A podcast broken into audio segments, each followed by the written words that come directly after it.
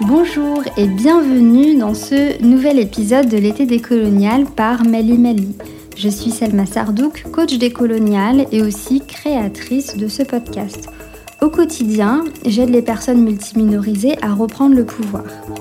Et la première étape du processus de décolonisation, c'est la redécouverte de nos vies avec ce prisme de la colonialité, afin de l'accepter et d'entamer un processus de guérison. Je t'invite donc chaque vendredi de cet été à écouter une conversation avec une femme passionnante qui nous donnera les clés pour comprendre la colonialité et la décolonialité dans son domaine d'expertise. Aujourd'hui, je reçois Hanen. Hanen, elle est militante féministe, antiraciste, communiste, révolutionnaire. Elle est aussi maman lesbienne de l'immigration et des banlieues. Hanen milite depuis ses 18 ans.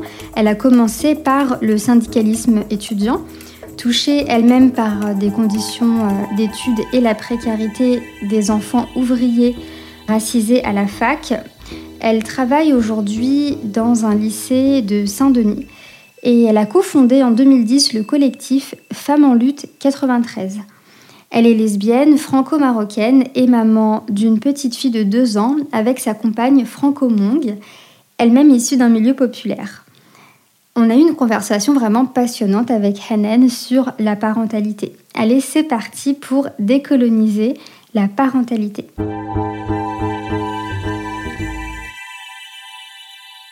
Bonjour Hanen. Bonjour. Comment ça va? Bah ça va, alhamdoulilah. Je suis ravie de te recevoir aujourd'hui. Merci d'avoir accepté mon invitation. Est-ce que, avant de commencer, tu pourrais te présenter pour euh, nos auditoristes bah, Je m'appelle Hanan, euh, je suis militante à Femmes en 93. Je suis militante euh, féministe, révolutionnaire, antiraciste et aussi maman depuis maintenant presque trois ans d'une petite fille. Super, merci. la thématique du jour, c'est décoloniser la parentalité. Euh, est-ce que tu pourrais nous dire, selon toi, qu'est-ce qui, dans le rapport à la parentalité dans notre société actuelle, est empreint de colonialité? Bah, Moi, je trouve que, quand on est parent euh, issus bah, des, anciens pays coloniaux, euh, et encore plus quand on est dans les quartiers populaires, on est vu comme des parents démissionnaires, violents, qui n'avons pas les codes pour élever nos enfants. Euh, on a beaucoup d'injonctions. Euh, en fait, voilà, on est responsable de tous les, toutes les défaillances de la société. Et pour moi, on est un peu vu comme les parents pauvres de la société française, dans les deux sens du terme. Voilà, comme si on n'avait pas de qualité éducative et en plus, on est vraiment pauvre. Donc euh, voilà. Et du coup, toi, dans ton expérience, est-ce que c'est des, choses que tu as, que, que as expérimentées? Alors, pas encore dans mon expérience de maman. Pour l'instant, ça va. C'est plus sur les aspects lesbiennes que ça s'est joué. Mais en tant qu'enfant, euh, voilà, avec mon papa, par exemple, oui, c'était clair. C'était euh, la suspicion que nos parents ne suivaient pas notre scolarité, euh, qu'ils prenaient pas assez soin de nous, euh, qu'ils nous achetaient pas ce qu'il fallait, qu'ils n'avaient pas assez d'argent pour, pour, par exemple, payer les sorties extrascolaires. Il y avait tout de suite cette suspicion qu'on était pas bien pris en charge, pas bien nourri affectivement, spirituellement, à tous les niveaux. Et puis il y avait toujours cette volonté de nous éduquer. Je repense par exemple quand j'étais petite, à, on avait des cours en fait d'hygiène. Et euh, du coup, euh, ça a été vraiment quelque chose qui m'a choquée parce que on s'est vraiment fait engueuler. On nous a demandé d'engueuler nos parents parce qu'ils estimaient qu'on avait une mauvaise hygiène. Euh, parce qu'en fait, ben, en tout cas chez moi, c'était une grosse toilette le matin et le soir. Et ils avaient gardé un peu l'ambiance du bled où le, tu vois, le gros bain, le même c'était le dimanche, tu vois. Mais on était propre en fait. On était propre, on avait juste des grosses toilettes, euh, juste on se lavait les cheveux une fois par semaine. Et euh, le gros bain, c'était une fois par semaine. Et je me souviens qu'avoir ressenti de la honte vis-à-vis de ma famille, ça m'a mis du temps avant de comprendre que euh, ils n'ont pas cherché à comprendre d'où on venait, d'où venaient nos parents, leurs rites, leurs leur coutumes. C'était tout de suite par le biais de l'école, des institutions, de nous faire comprendre que nous, on devait éduquer nos parents qui n'étaient pas des bonnes personnes. Qu'on devait être en gros le pont entre la France et, et leur barbarie, tu vois. Ouais, c'est super intéressant parce que du coup, il y a vraiment cette, euh, euh, ce, poids qu'on met sur le, dos des enfants euh, d'éduquer leurs parents qui viennent d'ailleurs et qui du coup forcément seraient des barbares. Ouais, puis ils nous ont mis la honte en fait. Moi, j'ai grandi pendant des années où la parentalité de mes parents, elle correspondait pas à ce que je voyais autour de moi. Pourtant, on vivait dans un quartier, donc tu vois, autour de nous, c'était que des personnes issues des pays coloniaux, impérialistes et tout. Mais il y avait un truc comme ça, un peu de honte de ce qu'étaient nos parents, de, du fait qu'ils parlaient pas bien français ou que effectivement mon père par exemple moi il nous suivait beaucoup dans la scolarité mais il savait pas lire. Et puis ça correspondait pas à ce qu'on regardait à la télé tu vois les séries américaines etc du coup voilà je pense qu'on nous a la, la, parentalité en, en pays colonial ou néocolonial c'est ça. Il y a un sentiment de honte et puis de traumatiser les enfants en, en nous donnant un rôle qui n'est pas le nôtre. Euh, alors que déjà on a ce rôle euh, parce qu'on faisait déjà l'interface avec l'institution tu vois, genre aider nos parents à remplir les papiers, faire la traduction à la banque ou à la CAF ou, ou euh, aux acédiques à l'époque, tu vois. Et en plus, l'école aussi, euh, voilà, valorisait pas forcément euh, la culture de nos parents. Ouais, ça c'est un autre aspect aussi qui, est, qui est vachement empreint de colonialité du coup parce que on vit dans un monde qui dévalorise ce qui se passe à la maison. Oui, c'est ça. En fait, il y avait comme une, moi c'est ce que j'appelle la dissociation du coup. Je sais que c'est un truc, on repris les, voilà, que les psys, c'est un concept qu'ils ont. Mais moi, je, la, voilà, j'appelle la dissociation politique aussi, dans le sens où euh, moi, j'ai eu l'impression de vivre toujours entre deux mondes et il n'y avait pas de passerelle et on nous demandait à nous de le faire.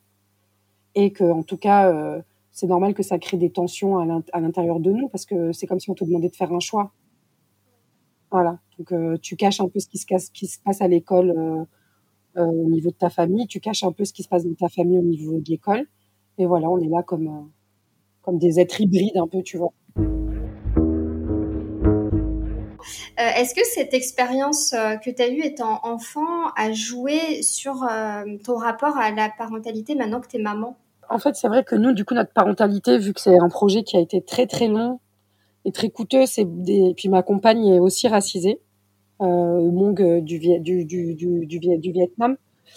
Du coup, c'est vrai qu'on a beaucoup discuté de, de ça déjà avant de faire le bébé, de notre rapport à notre propre, à nos propres parents, à notre culture à nos traumas aussi de petite fille.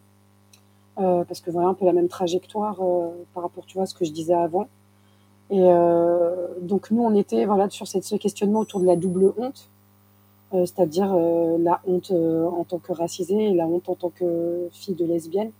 Comment notre fille elle va elle va réussir à avoir les épaules en gros pour encaisser tout ça. C'est quoi notre place là-dedans?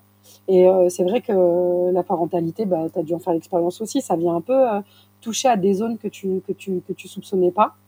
Euh, tu vois et du coup on a repris un peu on s'est rendu compte que nos familles avaient eu des phases d'adaptation différentes à la société française. Et on a mis du temps à comprendre que tout ça c'était aussi construit par le colonialisme. Et tu vois elle euh, l'immigration asiatique qui est vue comme euh, l'immigration modèle euh, qui s'adapte etc et du coup Bessie a ça en elle. Elle a ce truc de il faut pas qu'on fasse trop de bruit il faut pas se faire remarquer etc et nous, euh, bah moi, je vais avoir le côté inverse, genre en mode vas-y, nif, tu vois, ils vont pas m'avoir, c'est con. Euh, tu vois, être un peu vénère. Enfin voilà, tu vois, on s'est rendu compte qu'on était un peu dans des trucs de, entre guillemets, caricature euh, de comment euh, ben, le colonialisme il a construit des figures en fait de, de, de, nos, de, de nos pays d'origine, tu vois. Genre, l'asiatique, il est, il est simple, il est doux, mais comme il est un peu fourbe, tu vois, euh, il faut se méfier de lui et tout ça. euh. et puis nous, les Arabes, on est des sauvages. euh, voilà. Et du coup, on a beaucoup eu de discussions. Enfin, je sais pas si je suis très claire, mais on a eu beaucoup de discussions autour de ça et de qu'est-ce qu'on voulait transmettre à notre fille. Euh, et on s'est rendu compte qu'on s'embrouillait aussi entre nous. Ouais. Voilà. Parce que voilà, ben moi je disais, bah non, euh, je veux pas que ma fille soit une faible, bien sûr qu'elle va se défendre. Puis du coup, elle me disait, ben quoi, tu penses qu'on est faible? Je dis non, mais bon, des fois vous dites rien alors que vous en pensez pas moins. Et puis tu sais, voilà, on avait des discussions comme ça, mais c'est pas parce qu'on pense pas, c'est pas parce qu'on réagit pas à chaud que ça veut dire qu'on résiste pas, tu vois. Oui. Et puis euh, moi je lui disais, mais c'est pas parce que je résiste que je suis une sauvage. Enfin voilà, on a, on a eu comme ça des, des trucs qui sont venus nous piquer, ça nous a vachement surprise. Et du coup, on a beaucoup euh, déconstruit le fil de notre histoire familiale. Et donc, euh, bah non, on s'est rendu compte que les parents de étaient beaucoup plus résistants que ce qu'elles pouvaient même elles voir quand elles étaient petites. Et moi, que mes parents ils étaient beaucoup plus doux que ce que je pouvais penser d'eux quand j'étais plus petite. Euh, tu vois, je sais pas, par exemple, quand mon père il était parent d'élève, ça se fait pas, tu vois, chez nous. À l'époque, euh, tu vois, là j'ai 38 ans, donc euh, mon père il était aux réunions, il organisait les kermesses. euh, je me souviens de lui qui faisait le tour de toutes les familles marocaines pour dire euh, envoyez vos enfants en classe de neige. Donc on est vraiment tous partis, les filles et les garçons, tu vois. Alors qu'à l'époque ça se faisait pas. Enfin tu vois des trucs en fait de prise en charge de notre scolarité qui étaient énormes. Euh, et puis de, de nous faire kiffer quoi, de vouloir qu'on kiffe, qu'on profite, comme il disait, des avantages de la France et tout. Euh, et puis les parents ils étaient beaucoup plus en résistance euh, que ce qu'elles pouvaient bien voir. et bien dire, tu vois. Donc en fait, ça nous a permis de refaire la paix, de redécouvrir nos parents aussi, euh, en essayant de se libérer au maximum de, de la manière dont nous on les a vus ou que l'institution nous a fait voir nos parents. Oui, c'est super intéressant parce que finalement, avec le recul, on se rend compte que, euh, que, que, nos parents euh, étaient euh, beaucoup moins dans les clichés. et en fait, c'était, juste la perception de la société qui faisait qu'on, qu'on, qu'on, aurait pu les percevoir comme ça, mais c'était pas du tout la réalité. Non, et puis en fait, on nous a pas respectés comme enfants, en fait. Ce que, je trouve, ce, ce, que je trouve intéressant dans ce que tu dis, c'est la façon dont vous avez vraiment construit votre projet parental. Euh, qui, bah, du coup, qui vient, c'est l'aboutissement de, bah, d'un vrai projet avec une vraie, il y a une vraie, une vraie réflexion derrière. Et je pense que, en fait, tous les parents devraient faire ça. Enfin, c'est pas, alors que, en fait, dans les couples hétérosexuels, en général, on se pose pas la question, quoi. Y a et on, on va pas, euh, on va pas se dire euh, bah, qu'est-ce que ça va venir réveiller chez moi, etc. Et du coup, je trouve ça super intéressant que tu en parles et, et que tu mettes vraiment euh, en lumière cette, euh, cette partie-là du du projet parental en fait dans ton couple. C'est ça, mais en fait c'est tellement une euh, parce que du coup ce projet il a toujours fait partie de notre vie de couple, mais avant qu'il existe aux yeux de la famille, il fallait déjà que nous on soit sûrs. Donc ça a été beaucoup d'allers-retours et déjà par rapport à l'homophobie, mais aussi par rapport à et forcément ça vient toucher à toi où tu en es parce que c'est tellement un combat que du coup, bah, forcément, euh, dans tes allers-retours, euh, tu es obligé de te confronter à toi-même, euh, à, tes, à toutes tes croyances paralysantes, à, toutes tes, à toutes tes angoisses, à tes traumas et tout. Et ça, c'est sûr que c'est le projet PMA qui t'oblige à faire ça. Alors, c'est pas juste. mais par contre, c'est vrai que du coup, quand on s'engage, on sait pourquoi on le fait, quoi. Il a pas de. Une fois que la décision a été prise, c'était sûr. Après, bon, il y avait tout l'enjeu médical, mais mais voilà. Et après, ben, je pense que ce qui fait le lien avec les autres couples hétéros, c'est l'arrivée de l'enfant. Euh.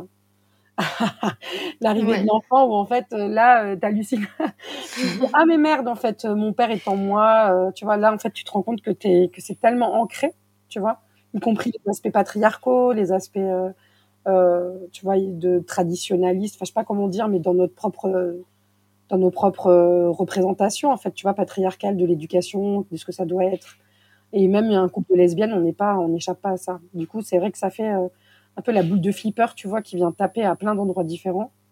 Et ça demande de, ben, du temps en fait pour encaisser. On l'a pas forcément tout de suite, mais euh, voilà, on, traverse des crises forcément comme tous les parents. Mais du coup, c'est vrai qu'il n'y a pas de mode d'emploi, euh, d'autant plus en France sur les, les, parents queer racisés, il y a pas, il y a très peu d'écrits. Il y a beaucoup de choses aux États-Unis, mais bon, faut se farcir l'anglais. Du coup, voilà, il y a à la fois des choses que tu retrouves avec d'autres parents sur l'aspect racisé, mais il y a plein de choses où on est un peu seul. Donc euh, voilà, ça fait beaucoup de poids sur notre couple en fait. Oui, oui, parce que vous êtes, enfin, il y a, y a il n'y a pas de, comme tu dis, il n'y a rien qui a été écrit dessus. de toute façon, pour tous les parents, il n'y a pas de mode d'emploi. Personne n'a de mode d'emploi à, la parentalité. Mais c'est vrai que ça vient réveiller plein d'autres choses. Donc moi, je suis euh, maman, mais je suis dans un couple hétéro et j'ai eu mon enfant dans un couple hétéro. Donc c'est totalement, totalement différent. Enfin, c'est, l'expérience est commune, mais il y a plein de choses qui sont différentes aussi. Et euh, du coup, euh, moi, dans, ma, dans mon expérience, c'est vrai que ça a réveillé plein de choses, comme tu dis, de des choses très ancrées de par la société et tout. Et même chez euh, mon compagnon, c'est pareil. Euh, euh, genre, il y a des moments, où je me disais, mais il se passe quoi en fait? Ah non, mais c'est fou. Hein. Ouais, je me suis pas mariée avec un macho en fait. Il s'est passé quoi? Non, mais ah, ça rabat les cartes. Ouais, ouais. ouais. Ouais, ouais, sur, sur, les injonctions à ce que ça veut dire qu'être père dans, dans notre société et du coup d'être père racisé aussi. Euh, moi, je trouve hein, qu'en tant que qu'en tant que femme euh, racisée, le, ce que me renvoie la société, c'est que j'ai vraiment pas le droit à l'erreur par rapport à mon par rapport à mon enfant que euh, il faut que je sois une mère parfaite encore plus que que les autres mères et euh, et qu'il faut que euh, il faut que mon enfant soit un enfant parfait qu'il ait qu'il ait une attitude parfaite et tout. Est-ce que c'est quelque chose que tu perçois aussi? Ouais, oui oui complètement. Alors pas trop sur l'aspect racisé pour le coup moi, je me suis rendu compte moment que je me suis rendue malade euh, la première année, je me rendais malade à analyser euh, tout son développement, tu vois, psychique, euh, moteur et tout. Et parce que j'avais peur qu'on me dise que c'est parce qu'elle était fille lesbienne. Et quand je l'ai formulé, c'était l'été dernier, oh, j'ai pleuré. Et après, ça m'a apaisé. Parce que je faisais une obsession, genre, tu vois, sur son caractère, machin. Est-ce qu'elle va aller bien En plus, on a, c'est une petite fille qui est très garçon manqué. Et voilà, en vrai, je m'en fous. Tu vois, au fond de moi, vraiment, je m'en tape. Mais il y a toujours un moment où je vais ressentir un espèce de gêne. C'est quand même gonflé, quoi. Tu vois, je suis maman lesbienne, j'ai fait ma vie. Et le fait que ma fille, elle aime que le bleu et qu'elle dise que elle veut pas de robe et tout, ben il y a une partie de moi que ça agace, tu vois. Et là, t'es là, j'en mets n'importe quoi. Pourquoi? Tu vois Et c'est, tu vois, c'est vraiment, c'est des exemples un peu euh, comme ça euh, qui ont l'air anecdotiques, mais en fait, euh, on est sur le qui vive en fait. Je me suis rendu compte que j'avais une espèce d'hyper vigilance vis-à-vis du développement de ma fille, comme tu dis qu'il fallait qu'elle soit parfaite, bien élevée, et aussi une hyper vigilance vis-à-vis de comment les gens la percevaient avec son caractère. Je ne supportais pas qu'on me dise elle te ressemble j'étais là, mais c'est bon. En fait, j'aimais beaucoup sur le truc un peu clown, show, showgirl et tout, qui aime la musique et tout. Mais voilà, dès qu'elle, enfin, c'est une enfant, genre, tu vois, genre, cerveau immature, euh, voilà. Mais dès qu'elle faisait une crise pour sa frustration, ben, voilà, dans ma belle famille, notamment, on me renvoyait, ah, ben, de toute façon, c'est la fille d'Anan et tout. Ah, franchement, ça, ça m'horripilait. C'est là qu'on a commencé à discuter avec ma compagne de, bah, attends, c'est quoi l'image qu'on a chacune de nos communautés respectives, en fait? C'est venu un peu percuter tout ça, tu vois. Euh, euh, dans, dans, dans, le rapport à la parentalité. Après, moi, j'ai aussi dans les violences intrafamiliales, parce que j'ai voilà, j'ai subi beaucoup de violences. Du coup, j'ai été terrorisée à l'idée de reproduire. Oui. Tu vois, de pas réussir à canaliser ma colère, parce que moi, je suis quelqu'un qui est très en colère. Et puis, j'ai assisté à la formation de la lab que tu avais faite là. Oui. sur la gestion de la colère. Et tu sais, tu avais donné l'exemple du serpent. Et voilà. Et moi, je suis typiquement euh, celle qui va attaquer le serpent, tu vois. et du coup, euh, ben voilà, j'étais terrorisée à, l'idée de lui, mais encore, tu vois, de lui transmettre ça ou de que cette violence, elle me déborde, tu vois. Oui. Et la violence que les autres ils ont mis en moi, en fait, à des moments, elle reviennent me déborder euh, et que ma fille, elle soit prise pour cible. Donc voilà, un peu plein de peur. Euh, ma compagne, elle avait peur qu'elle voulait pas de fille parce qu'elle trouve que elle a peur des pédophiles. voilà, tu vois. ça, ça a réveillé plein de trucs comme ça qui qu'on n'avait pas forcément même même pensé quoi.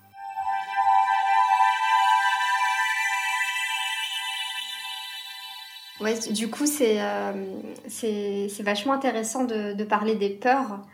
Euh, moi, j'ai eu aussi des peurs comme ça. Enfin, j'avais, euh, par exemple, j'ai un garçon et j'avais beaucoup cette peur de, bah, du coup, comme il est élevé dans une, dans une, société patriarcale, on a beau faire ce qu'on veut à la maison on est quand même dans une société patriarcale, donc euh, j'avais peur qu'il ait cette masculinité toxique justement. Bah oui. Enfin, c'est une peur que j'ai encore. donc, du coup, ah je, fais... ouais, je fais hyper gaffe et tout. Et du coup, je me rends compte aussi que je, parfois, je me mets la pression par rapport à ça. Alors qu'en fait, je peux juste laisser être un enfant de 4 ans et demi comme tous les autres enfants de 4 ans et demi. Exactement ça. Et puis, je pense qu'on est dans une société capitaliste qui, du coup, euh, encore plus maintenant, et nous, on vient pas de ce monde-là. Il a individualisé le rapport à la famille, à la, à la parentalité. Et du coup, euh, on est là enfermé dans nos appartements à gérer le quotidien, gérer voilà tout ce qui est euh, la charge familiale et tout. Alors qu'en fait, euh, c'est le collectif qui nous permet de respirer et puis de, de pouvoir trouver du soutien. Et je trouve que ce truc d'atomisation que la société capitaliste elle a créé au niveau de la famille, ben moi, c'est quelque chose que j'ai appris à, regarder avec respect dans nos pays d'origine ou dans les quartiers, tu vois. C'est-à-dire qu'en fait, euh, euh mes, mes, parents, ils n'étaient pas seuls à m'élever. Tu vois, il y avait des tantes, des oncles, il y avait des grands cousins, il y avait des grands frères. Tu vois, il y avait ce truc euh, aussi intrafamilial, intergénérationnel, euh, interculturel, mine de rien. Et en fait, du coup, tu, tu, trouvais du soutien auprès des autres où tu pouvais parler un peu de toutes, tes peurs, de toutes tes craintes, euh, de tes angoisses. Tu avais un vrai soutien. Et, euh, du coup, là, euh, je trouve qu'on nous met une pression en plus, en, maintenant les femmes, euh, en plus être des bonnes mères, pas vouloir reproduire les erreurs et tout. Et des fois, tu es un peu seule face à ce poids-là, et ça, c'est pour moi, c'est pas possible. Donc, c'est bien qu'on ait des temps d'échange entre parents, qu'ils soient hétéros ou, ou pas. Euh, et puis moi, ça m'aide beaucoup de parler avec d'autres personnes qui ont des enfants queer, enfin, tu vois, des couples queer, même si c'est pas forcément des, des racisés parce que d'un coup, ça apaise, tu vois, ça nous apaise, ça nous calme sur des angoisses, et on se rend compte qu'on projette aussi nos, nos trucs d'adultes sur des enfants. Et alors, ma fille, elle aime pas le rose, mais qu'est-ce que ça peut faire? Je vais pas la torturer. Elle aime bah pas le... Voilà. Enfin, tu vois, euh, c'est euh, c'est c'est des trucs comme ça au moment de lâcher l'affaire. Euh, et de, de leur laisser, de les laisser vivre leur vie d'enfant, tu vois. Ouais. Ouais, je, suis, je suis tout à fait d'accord.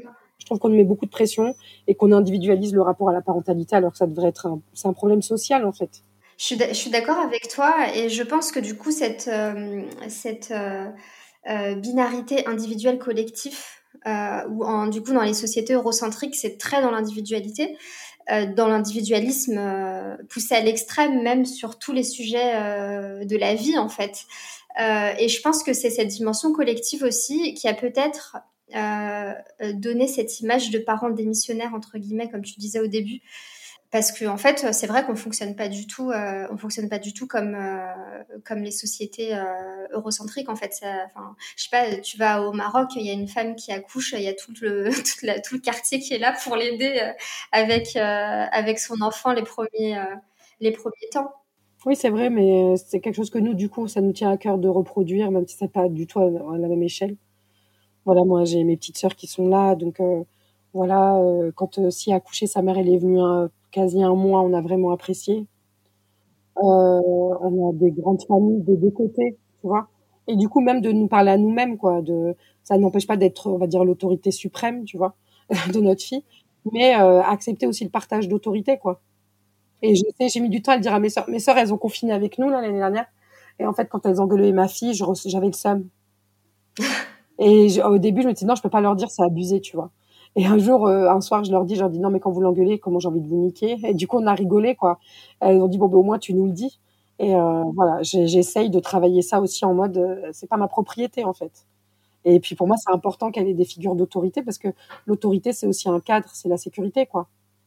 Puis je suis moi, je voilà, je suis orpheline aussi. Du coup, j'ai vraiment voilà, j'ai toujours un truc de me dire, ben, il faut qu'elle ait des gens auprès de qu'elle est attachée.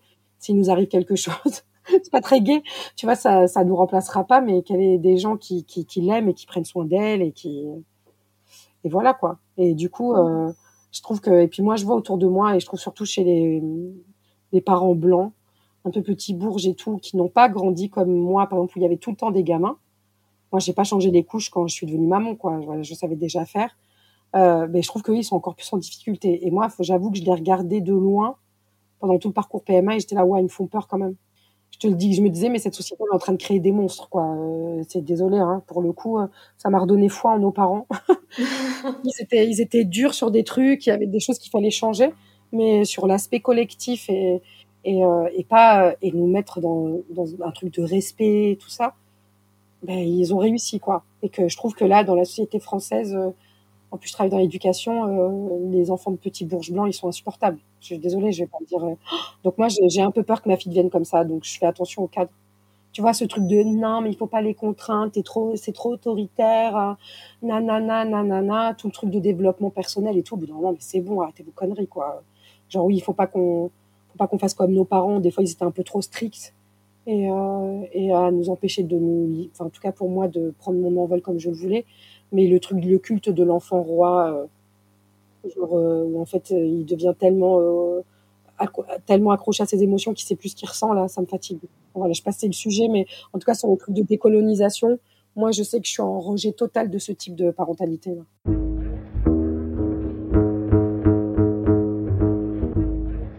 Ouais, je comprends parce que c'est vrai qu'il y a une en fait, il y a une incompréhension, j'ai l'impression, dans la société française de ce que ça veut dire euh, la, parentalité non oppressive, en fait. Et euh, on croit que la parentalité non oppressive, c'est être permissif totalement, alors qu'un enfant, en vrai, il peut pas vraiment se, euh, se, se développer correctement sans cadre. L'être, humain ne fonctionne pas correctement sans cadre. Oui, oui, je t'ai dit, j'ai un exemple de d'un élève dans la classe de ma compagne, ses parents sont de neuropsy et tout, donc tu vois, ils habitent euh, dans un quartier, enfin pas loin d'un quartier populaire, genre euh, soi-disant la mixité là. Et en fait, le gamin, il est, il est complètement jeté. C'est franchement, ça fait peine quoi. Il est, il, il hurle, il pète les plombs, euh, il a sa roue des émotions, elle tourne dans tous les sens. Il, est là, j'étais là, mais mon Dieu. Alors qu'en fait, il a juste besoin d'un cadre en fait. Oui. Mais quand il pète les plombs comme ça, c'est que là, il sait pas comment gérer. Donc voilà, du coup moi j'étais là, bon, euh, je t'ai dit, ça m'a fait vraiment regarder nos modes d'éducation de manière plus positive, en me disant, mais qu'est-ce que ça m'a donné de, de chouette en fait ben, Déjà le, le côté intergénérationnel, en vrai ça sauve nos anciens, on les laisse pas crever dans des maisons de retraite où ils s'éteignent, euh, tu vois. l'aspect, on a plein de niveaux d'autorité. Tu vois, genre la grande cousine sympa, le grand cousin sympa, qui fait un peu tampon par rapport à nos parents, tu vois, la place des oncles, des tantes.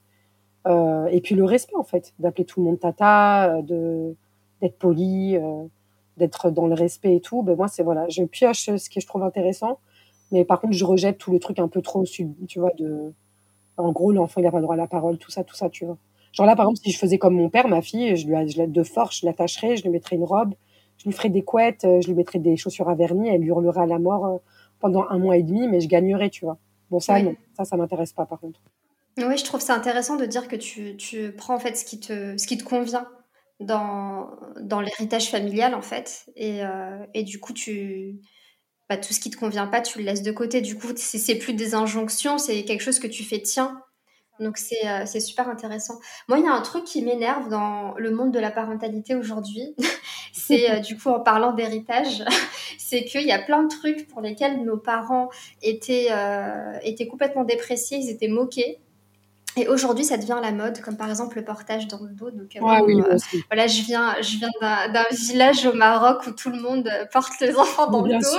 euh, on fait, voilà, tu vois, genre, on fait le cododo, c'était normal. Euh, la diversification menée par l'enfant, c'était normal. L'allaitement, l'allaitement, tu vois, je veux dire, c'est des modes d'éducation qui étaient juste normaux, en fait. C'était juste comme ça qu'on éduquait les enfants. Et du coup, euh, dans la génération de nos parents, euh, il y a plein de, parents qui ont été euh, qui ont été limite engueulés par les professionnels de la petite enfance parce qu'ils avaient ces pratiques-là. Et aujourd'hui ça revient à la mode. Et donc on essaye de nous expliquer comment faire pour éduquer nos propres enfants alors que c'est nos pratiques. Et euh, du coup moi ça m'est déjà arrivé parce que j'ai porté mon fils aussi quand il était plus petit. Ça m'est déjà arrivé qu'une femme m'arrête dans la rue pour me dire que je le portais pas correctement et euh, je, mais, je me suis dit, mais elle est sérieuse? Enfin, C'est un truc. Non, mais moi, il C'est un truc que je. Enfin, ça vient de ma... la tradition de mon village, en fait. Tu peux pas me dire comment le faire. Ouais, moi aussi, ça m'énerve. Bon, tu vois, je vais te raconter une anecdote. Euh, Kalia, elle avait même pas un an. Euh, voilà, on, on, est parti dans la Drôme, là, pour voir des, des membres de la famille Tsi. Et il y avait l'archétype de la Babtou Anar, euh, tu vois, qui avait ce, sa fille, euh, que moi, je trouvais particulièrement mal élevée. Et que je trouve, par exemple, ne, ne supporte pas d'autres enfants. Tu vois, ils ne supportent pas les autres enfants. Ils ont tellement l'habitude d'être les rois, les reines, qui supportent pas d'autres enfants. Alors moi, je demande pas que ça devienne les super nounous, mais tu sais qu'il y a un truc de faire attention avec un enfant plus petit, etc. Moi, je trouve que c'est quelque chose qu'on nous a inculqué. Ça, il leur inculque pas du tout. Un an, mais il est trop petit. Ouais, c'est ça. Il est pas petit, il a 4 ans. Il peut très bien comprendre qu'il n'a pas écrasé les pieds d'un bébé de moins d'un an. Bon, c'est pas ça le sujet. Le sujet, du coup, c'était que, tu sais, c'est des, écolos à la noix, là, qui me tapent sur le système. Et un peu que ça m'énerve un peu comme toi, où tu sais, ils font un espèce de délire de retour à la terre que moi je viens d'une famille de paysans au Maroc et que en fait ils se mettent à vivre comme vivent nos parents, euh, nos grands-parents, tu vois. Et du coup, ben, bon, euh, je me suis dit, vas-y, tu mets ton masque blanc, tu souris bêtement, tu réagis pas, c'est la famille. Et en fait, elle a commencé à me faire chier parce que je mettais une couche euh, à ma fille pour qu'elle aille dans l'eau. Tu sais, les couches spéciales dans l'eau. Oui. Elle me dit, bah non, vas-y, c'est quoi ton délire Tu te rends compte de la pollution que c'est Laisse ta fille toute nue dans l'eau. J'ai dit, non, je vais pas laisser ma fille toute nue dans l'eau. Et elle me dit, bah si, je lui dis, non, je vais pas laisser ma fille toute nue dans l'eau. déjà, un, désolé, euh, moi ça me met mal à l'aise de la laisser à poil devant autant d'adultes et tout, tu sais pas y a qui. Et je lui ai dit, et deux, euh, j'ai pas envie qu'elle chie, euh, et tu sais, ça crotte, désolé, c'est vulgaire, mais ça, son là, là, il va aller toucher quelqu'un. Non, non, j'ai pas envie. Et là, elle a commencé à me prendre la tête. Oh, mais je te jure. Et là, j'étais là, mais toi, en fait, t'es là en train de me donner des leçons de vie écologique, machin, nanani. Tout ça en s'inquiétant et en soi-disant s'intéressant à notre mode éducatif marocain, Vietnam, et quelle chance, quelle richesse, et tout ça, là. Et du coup, là, j'avoue, j'ai vraiment eu le seum de tous ces jours-là, et ça m'a déclenché une lettre à nous, à nous-mêmes, tu vois, où j'ai fait la paix, tu vois, avec euh, un peu en réaction à tout ça, où j'ai fait la paix avec tous nos, toutes nos modes de vie écolo et qui détruisent pas la planète. Euh, et bien avant vous, c'est vous qui avez détruit la planète en fait. Et du coup, je leur dis, mais c'est vos parents, vos arrière-grands-parents, ils ont détruit tout. Et vous là, vous êtes en mode, ah merde, on a quand même fait des bêtises, on va réparer. Gérer votre héritage, nous, il est, il est cool en fait. Puis j'ai repensé au fait de vivre au rythme des saisons, euh, euh, le rapport à la viande qui est très mesuré. Euh, j'ai pensé à la manière de respecter les temps des fruits, tu sais, des fruits et des légumes, tout ça. Et en fait, voilà, avec cette fausse bienveillance qui m'insupporte. Et ils savent pas nous dire merci. En fait, c'est vraiment, ils sont universalistes d'eux-mêmes. C'est un délire. Genre, dès qu'ils trouvent une nouvelle idée, ils pensent que c'est eux qui l'ont inventée. Ils, ils voient pas que derrière, il y a, nous, on a, on a observé tout ça. Et moi, c'est tout le chemin de ma parentalité de ces dix dernières années. Euh, on aurait discuté il y a dix ans, j'aurais jamais tenu ces propos-là, même il y a deux ans. J'ai vraiment l'impression de faire la paix. Tu vois, je t'ai parlé de dissociation tout à l'heure et que j'étais un peu perdue entre les deux mondes et j'avais l'impression que je devais en choisir un. Tu vois? Oui. Et soit l'un, soit l'autre. Il fallait qu'il y en ait un qui annule l'autre. Et là, maintenant, je me vois vraiment comme un truc de pont ou une île, tu vois? Genre, ben non. En fait, je vais prendre ce qui m'intéresse des deux côtés et euh, je vais le faire à ma sauce parce qu'on va pas se mentir, je suis pas que marocaine, je suis aussi française. Je suis pas que française, je suis aussi marocaine. Et du coup, ben, si je pioche un peu dans les trucs qui me vont, si après je suis en équilibre, tu vois, avec moi, ben, pour ma fille, ce sera plus facile. Oui. Tu vois. Et, mais ça, ça demande beaucoup d'énergie, de temps. Et puis le milieu militant, il nous aide euh, avec toutes les. Et puis là, la psy et tout, euh, à s'apaiser, quoi. Tu vois. Oui. Oui, c'est super beau ce que tu dis. je trouve qu'on nous fait jamais de cadeaux, en fait. Oui. Oui, oui, c'est ça. On n'a on a pas de pas de cadeaux et euh, et, euh, et, tu vois, attends, et ouais, j'ai un autre truc qui me vient, c'est rigolo. Excuse-moi, c'est euh, du coup une, une, autre anecdote qui m'a fait rire. En fait, si elle a, c'est un peu la dernière fille, tu vois, de sa famille. Après, elle a un petit frère et c'est tout. Donc, tu vois, je sais pas, toi, c'est quoi ta place? Je sais pas si vous êtes une grande fratrie, mais c'est pas pareil quand t'es aînée. Moi, je suis une aînée.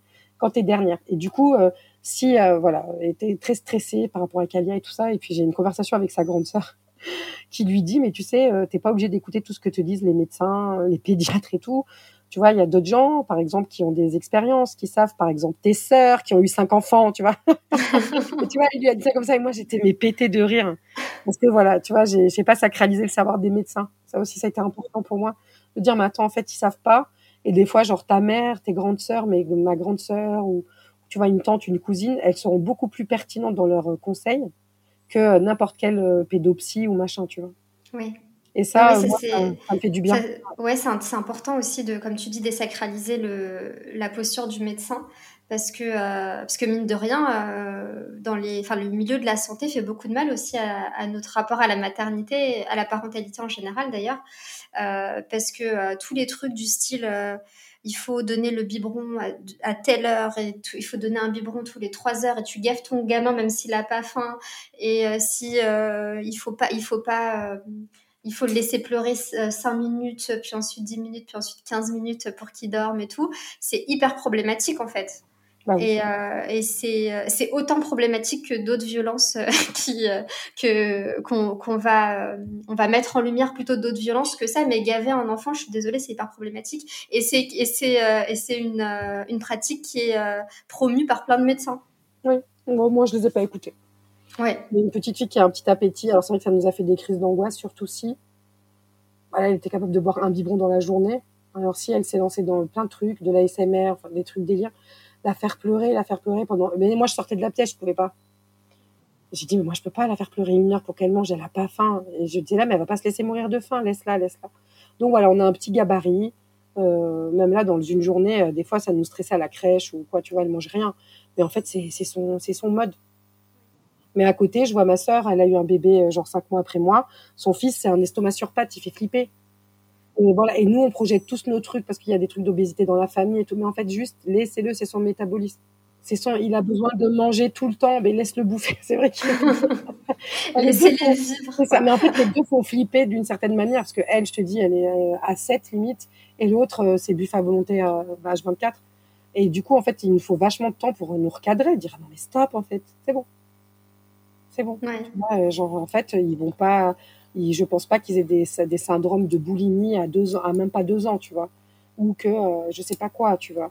Donc, euh, ou que ma fille, par exemple, elle, elle, elle va exprimer euh, le fait qu'elle veuille transitionner. On les laisse tranquilles. Voilà, ils sont en train de se construire. Et, que, et, que, si ça arrive, par exemple, ben, on, on, sera à l'écoute. Donc voilà, en fait, on se rend compte. C'est pour ça que je te reparle de ce truc d'individualisation. en fait, on nous demande à nous de compenser toutes les défaillances de la société et que notre enfant, il faut, tu vois, toi, il faut pas qu'il soit en, masculinité toxique. Moi, il faudrait qu'elle soit un peu féminine. Mais attends, en fait, euh, euh, c'est trop. Ouais. Euh, non, en fait, la vie, c'est des rapports sociaux. C'est, c'est pas, voilà. Du coup, je, trouve que voilà, c'est un peu des fois les écueils du milieu militant aussi. Des, comment je peux dire au milieu antiraciste ou féministe. Je leur dis attention parce que du coup. c'est comme si on voulait tellement, tellement, tellement déconstruire qu'on se met une pression de fou, alors qu'en fait, c'est des, c'est des évolutions sociétales, tu vois, c'est pas que toi dans ta famille. Enfin, je sais pas si tu, vois. ouais, ouais, je suis, je, suis, tout à fait d'accord. C'est du, c'est du collectif. Il y, a, il y a un travail individuel à faire, Bien sûr, évidemment. évidemment, mais, mais c'est, c'est, des évolutions collectives plus, plus qu'individuelles. Ouais. Ouais, ouais, et puis tu vois, après, c'est chacun qui fait comme il se sent à l'aise, tu vois. Je sais que j'ai des, j'ai entendu parler de personnes, par exemple, dans la communauté queer, qui veulent pas genrer leur enfant, qui veulent pas l'habiller de telle ou telle manière et tout. Moi, je sais que j'ai pas envie de le faire parce que je me dis, ma fille, elle est dans la société, je vais la laisser choisir aussi. Tu vois? Euh, je vais pas décréter pour elle euh, que je vais l'appeler IEL, qu'il va être comme ça et après elle va aller à l'école, elle va être complètement à la ramasse avec les autres. Tu vois, genre, je pense que pour moi, la parentalité, c'est, c'est, euh, je sais pas, c'est de faire en sorte qu'elle ait les armes pour se choisir elle quand il faudra, tu vois. Voilà, si je devais donner une définition vite fait. Genre choisir ses choix, sa vie, même si moi, ça va m'horripiler. oui. Tu vois Mais euh, c'était un peu le reproche que moi je faisais à nos parents. Ils, voulaient un peu nous... On, devait tous rentrer dans le même moule, tu vois. Voilà, surtout quand on est une femme. Tu vois, fallait se marier, fallait faire ça, nanana, euh, et du coup, euh, bon, ça, moi, j'ai été en révolte sur ça. Donc, voilà, j'ai un côté un peu permissive aussi, mais, mais je préfère non oppressive, je pense. Je pense que je lui mets le cadre et tout. Puis j'ai fait jurer en voyant un peu tous ces enfants de Babtou fragiles à tous mes amis, ma famille. Je leur ai dit si je déconne, euh, vous nous convoquez quoi. vous voyez que si et moi on déconne, vous êtes obligés, genre tu sais, à la série américaine, vous faites une intervention là comme ils disent, banderole, euh, des muffins et vous nous allumez quoi, hors de question. Genre ça m'a traumatisé ça moi. Du coup, comment, euh, selon toi, euh, bah, tu as déjà donné euh, quelques, quelques éléments de réponse, mais pour finir, peut-être qu'on pourrait faire un petit, un petit récap.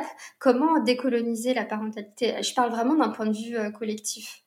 Bah, moi, je pense que du coup, tout, en ce moment, tu vois, il se passe plein de choses, justement sur notre rôle en tant que parent. Donc, ben, rendre visible ben, tout le travail qui est fait. Moi, il y a un truc, je trouve qu'il faut sortir aussi du truc de la mère archi puissante je trouve qu'on a dans le milieu militant, il y a un truc comme ça du culte de la mère, ce que je disais dans le dernier texte que j'ai écrit. Déjà, c'est quoi la place du deuxième parent? Si c'est un père, euh, par exemple, euh, c'est quoi la place Donner la place aussi aux parentalités qui sont moins euh, dans la norme, tu vois, la parentalité queer notamment. Je pense que du coup, pour le coup, on a aussi des choses à apprendre aux hétéros, tu vois, dans les échanges sur ben, l'éducation, sur toute la réflexion du projet parental et tout. Et, euh, et après, je pense tous les enjeux de socialisation euh, collective. Euh, pour moi, sur les trucs de décolonisation, c'est important. Genre, mais déjà des groupes de, tu vois, qui par exemple dans chaque quartier, il y a une maison des parents, mais pas un truc drivé par la mairie, trop chiant, tu vois, genre un temps où on peut venir parler des problématiques liées à, à nos problèmes de parentalité, euh, des, avec des psys, avec des pédopsies, avec des, des, psychomotriciennes, tu vois, avec des gens qui sont aussi formés sur ces enjeux-là et qui vont venir apaiser les traumas des parents et des enfants, parce que les parents, du coup, euh, si nous on l'a ressenti enfant, ils l'ont ressenti eux aussi, tu vois. Voilà, donc, euh, donc voilà, moi je pense que ça c'est hyper important. Euh, et puis d'écrire notre livre de recettes, quoi, à nous, tu vois. Voilà, de, tu vois, toi par exemple sur élever un garçon racisé dans une société à la fois patriarcale et raciste, c'est quoi nos enjeux et c'est quoi les modèles, c'est quoi les exemples qu'on peut lui donner de jeux, de films. Enfin, tu vois qu'on se sent plus seul euh, dans ce processus. Et après, je pense qu'il y a un rapport de force avec l'institution, de toute façon.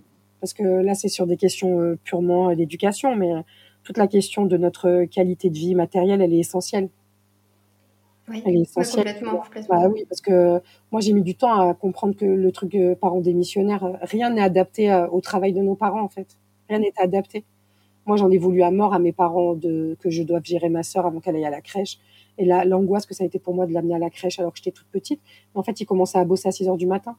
Et les, et les services, euh, à part à l'hôpital, les services euh, de crèche, ils, ouvrent à 7h45. Donc, ils allaient faire quoi de nous pendant deux heures? Donc, c'était soit on crevait de faim, soit ils nous laissaient en autonomie le temps euh, de trouver des solutions. Et du coup, je pense que c'est hyper important de parler des questions matérielles, des, de nos besoins. On a besoin de quoi pour élever nos familles tranquillement? Un peu chaque famille individuellement, et ensuite euh, de nos besoins collectifs euh, pour entrer dans le rapport de force ou dans la construction en fait. C'est pas que du rapport de force, c'est aussi construire notre alternative. Je pense que ce qui est intéressant, c'est justement, c'est quoi, qu'est-ce qu'on veut. En fait, se décentrer aussi de qu'est-ce qu'on ne veut pas, parce que ça, on le sait, hein. qu'est-ce qu'on ne veut pas, et se concentrer un peu plus aussi sur ce qu'on veut. C'est quoi notre alternative? Et du coup, ça passe par la transmission, comme tu as dit tout à l'heure ouais, la transmission et puis, euh, enfin, franchement, le, les structures en place, euh, moi, je pense que tant qu'on les détruira pas, on s'adaptera, on s'adaptera sans cesse, mais on souffrira toujours. Et du coup, ben voilà, il y a les alternatives, on va dire immédiates et sur le plus long terme. Et je trouve que c'est vraiment important de remettre les questions de, de, de, détruire les structures, avoir une perspective révolutionnaire de la parentalité, c'est super important. Puis il y a des expériences dans nos pays d'origine, il y a des expériences dans, dans les pays où il y a eu des révolutions de pédagogie alternative, de, de collectivisation, de, tu vois, par exemple, est-ce qu'on est obligé d'avoir une machine à laver par foyer? Pourquoi il n'y a pas des gros espaces collectifs? Est-ce qu'on est obligé de se prendre la tête tous les soirs sur le menu de ce que chacun va manger? Alors qu'en fait, on pourrait mettre en place des cantines. Enfin, tu vois, il y a, je trouve qu'il y a plein de sujets qu'en ce moment, on a un peu délaissés.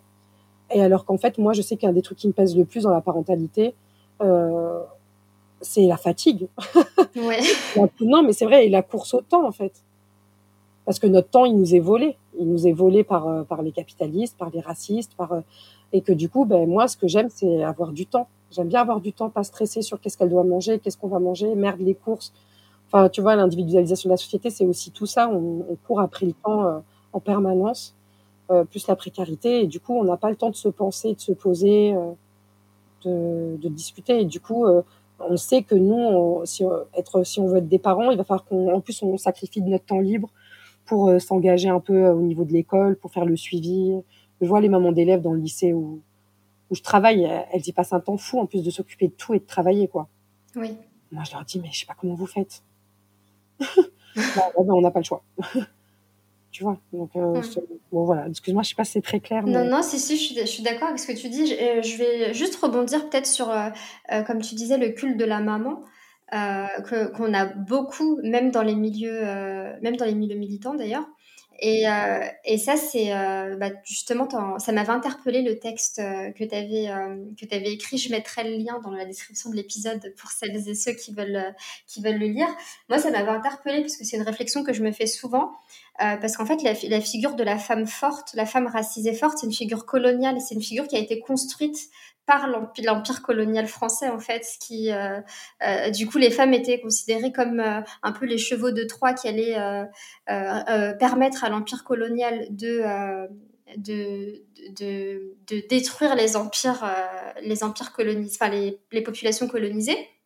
Et du coup, ce que ça a construit par réponse à ça dans les populations colonisées, c'est la glorification justement des femmes et des mamans qui ont sur leurs épaules euh, tout le poids de l'héritage culturel et de l'héritage de, toutes les futures générations. Et c'est hyper lourd à porter en tant que, en tant que maman. Donc en fait, faut arrêter avec ça, laisser nos mamans tranquilles en fait. oui, et puis moi vraiment, c'est un peu comme mon père me disait, moi j'hallucinais. Euh, il parlait bien français, tu vois, il savait pas l'écrire, mais il parlait bien français, puis il était capable de sortir des trucs. Après, on s'entendait très bien, et puis moi j'étais très rentre dedans de me dire mais tu es la gardienne euh, de la, de, de la transmission de la culture et il me dit c'est pour ça que tu dois apprendre à faire la cuisine. J'étais non attends, je dis, t'es sérieux, toi? Enfin, tu vois, on avait des discussions comme ça et tout. Bon, après, j'ai, je kiffe savoir faire à manger maintenant, tu vois. sur le coup, j'étais pas trop contente, mais là, je kiffe. Et du coup, euh, bon, bref, attends. Ouais, du coup, moi, vraiment, il y a vraiment un truc qui sympathique parce que derrière, c'est à la fois colonial, mais c'est aussi très, très, très patriarcal parce que oui. je dis, mais attends, moi, je ne dis pas, euh, on dirait une, chanson de rap, quoi. Franchement, c'est la section d'assaut. Euh, maman, là, je sais, ah, mais attendez, mais c'est vraiment le culte des garçons auprès de leur maman. Et je trouve que comme le milieu militant antiraciste, même s'il il est devenu très très féministe et tout, c'est quand même encore très euh, viriliste. Et du coup, ce truc de la maman ou de la grande sœur inattaquable, la mère dragon, ou je sais pas quelles images, ou le bonhomme. Pas combien de fois j'ai entendu ah c'est un bonhomme, c'est un bonhomme. Mais j'étais là et à chaque fois c'est des femmes qui sont mariées, qui sont tu vois, qui sont euh, vraiment la phase de la respectabilité. Et je comprends parce que c'est des femmes puissantes, c'est des femmes pour qui j'ai beaucoup de respect. Euh, mais ça me met en colère parce que du coup, ben, euh, si t'es pas respectable, ça veut dire que tu, tu mérites pas d'être euh, entendu. Et donc la respectabilité, c'est quoi? Donc euh, si t'es une femme divorcée ou une femme qui a plusieurs partenaires ou qui en a eu plusieurs, si t'es pas musulmane par exemple, si ben, comme moi t'es lesbienne, genre donc nous, tu vois? Et du coup, voilà, d'où mon coup de colère. Les mères lesbiennes sont-elles des mères? Parce que pour le coup, euh, et d'ailleurs, les mères racisées, les mères lesbiennes racisées sont-elles des mères? Parce qu'en fait, on est l'angle mort de tout le, dans tous les sens. Tu vois, là, il y a Cosette euh, qui a élu deux, livres de l'année. Et bon, moi, je, suis, je suis contente pour, euh, pour elle. Tu vois, c'est Fatima Wassak et Alice Coffin. Donc, il y en a une, c'est une lesbienne blanche qui a écrit Le génie lesbien. L'autre, c'est une femme des quartiers euh, arabes, euh, féministe puissante en France, etc., qui a écrit La puissance des mères. Et je te dis, ah, ben voilà, ben moi, là, je, dans aucun, je suis là. En fait, je me suis sentie dans Les deux livres étaient côte à côte et je me suis dit, ben là, il en manque un troisième. Je voulais l'appeler La puissance et le génie des mères lesbiennes. Je dis, bon, ben là, je vais le faire parce que là, vous, vous hallucinez en fait. Parce que du coup, on se prend vraiment tout dans la gueule. On se prend euh, tout dans la gueule en cascade. Et encore, moi, je suis sortie des situations de précarité, ce qui n'était pas le cas il y a quelques années. Et donc, ma stabilité professionnelle, elle, elle me permet de reconstruire ma vie euh, petit à petit. Mais tu as vraiment l'impression d'être euh, le bout de l'échelle alimentaire. Genre, avec des injonctions qui ont changé ces dernières années. Et moi, je, je m'en félicite. Euh, parce que des fois, j'étais bloquée dans les années 2000, où on nous demandait de, de nous taire, en fait. C'était explicite. Je suis pas homophobe, mais c'est pas le sujet. Tu sais, dans les quartiers, les gens sont homophobes, machin. Et moi, ça correspond pas à ma pratique sociale euh, et militante depuis ces dernières années? Où, tu vois, c'est ce que je disais dans le texte, où, où euh, la jeunesse d'aujourd'hui, elles sont capables d'être en crew. Il y a, ça va de meufs voilées à des meufs qui sont des, comme elles disent, qui aiment la night, à d'autres qui sont lesbiennes. Et elles s'entendent, en fait. Bah oui. Donc je vois pas pourquoi nous on n'est pas capable de, de politiser ça. Mhm. Elles sont beaucoup plus en avance que, que certains milieux militants euh, qui, euh, qui, qui gardent un peu une structure familiale dans le militantisme. La figure de la super-mère, les hommes qui sont partout et les sœurs euh, qui, qui charbonnent dans le dans l'ombre, à part quelques-unes qui sont mises en valeur. Et moi je suis en révolte contre ça depuis longtemps. Je leur ai toujours dit mais moi je vais pas militer et reproduire les mêmes trucs que j'ai lutté dans ma famille. Tu vois, genre, tu es en réunion et tu as, l'impression que tu es au repas avec ton père, euh, Ami, euh, Ami Ahmed et Khali Asso, quoi. Tu es là, genre, non. Hein. Franchement, j'ai dit exprès. Je dis, non. Hein. Tu vois, c'est pas possible. Et je sais que moi, je suis, c'est épidermique. Et du coup, le fait que je suis lesbienne, je m'en suis pris plein la gueule. C'est qu'en fait, j'aime pas les hommes, que je suis ceci, que je suis cela. Tu vois, on m'a tout, toujours envoyé un truc d'excès. Oui. Euh, bah c'est toujours ce qu'on nous dit pour nous silencier, de toute façon. C'est ça, voilà. Et du coup, non, en fait, c'est juste, euh, en fait, c'est soit, euh, franchement, soit vous nous respectez de A à Z toutes, mais vous décidez pas qui vous allez respecter, qui vous allez humilier, qui vous allez salir, qui vous allez porter au nu. Tu vois, il y a un truc comme ça euh, de, l'image respectable euh, de la mère, euh, mais c'est pas toutes les mères, voilà. Et moi, euh, bah, je, je, je demande pas la respectabilité, mais je demande juste de ne pas être invisible, parce que j'ai vraiment ce sentiment dans notre parentalité avec si, il y a un sentiment de solitude. Et ça, tu vois, ça m'émeut de le dire. Et ça, je me suis pris dans la gueule à la naissance de, de en fait, cette solitude il y a un moment où tu vois, c'est comme si le monde il s'arrête autour de toi et tu regardes, tu te dis putain, en fait, personne comprend ce que je suis en train de vivre. Et ça, ben, cet isolement, il est, il est pas simple. Et euh, voilà, après, alhamdoulilah, il y a des trucs qui se passent, euh, des rencontres. Ce, cet été, on va aller au, au week-end de Very Bad Mother. Euh, du coup, moi, le fait d'avoir choisi aussi d'être public, ça a été une vraie décision, une des vraies discussions avec ma compagne. Euh, c'est aussi pour, euh, tu vois, genre, c'est l'appel du loup, quoi. Allez, eh oh voilà, j'en profite du podcast. Eh oh Si tu m'entends, mère lesbienne racisée cachée, vas-y, contacte-moi. Et du coup, c'est arrivé. En fait, il y a des mamans qui m'ont contacté euh, d'autres villes de France. Et du coup, on va, on n'est pas nombreuses, mais on va se retrouver, euh, on va se retrouver au festival Very Bad Mother. On a créé un groupe parentalité queer racisé. Enfin, voilà, petit à petit, on va aussi construire nos outils, quoi. Oui. Parce que c'est, euh, c'est cette solitude là, c'est pas normal. Puis même pour ma fille, j'ai pas envie que ce soit la seule fille lesbienne toute sa life, quoi. Bah, c'est super en tout cas. C'est top que vous organisiez et tout.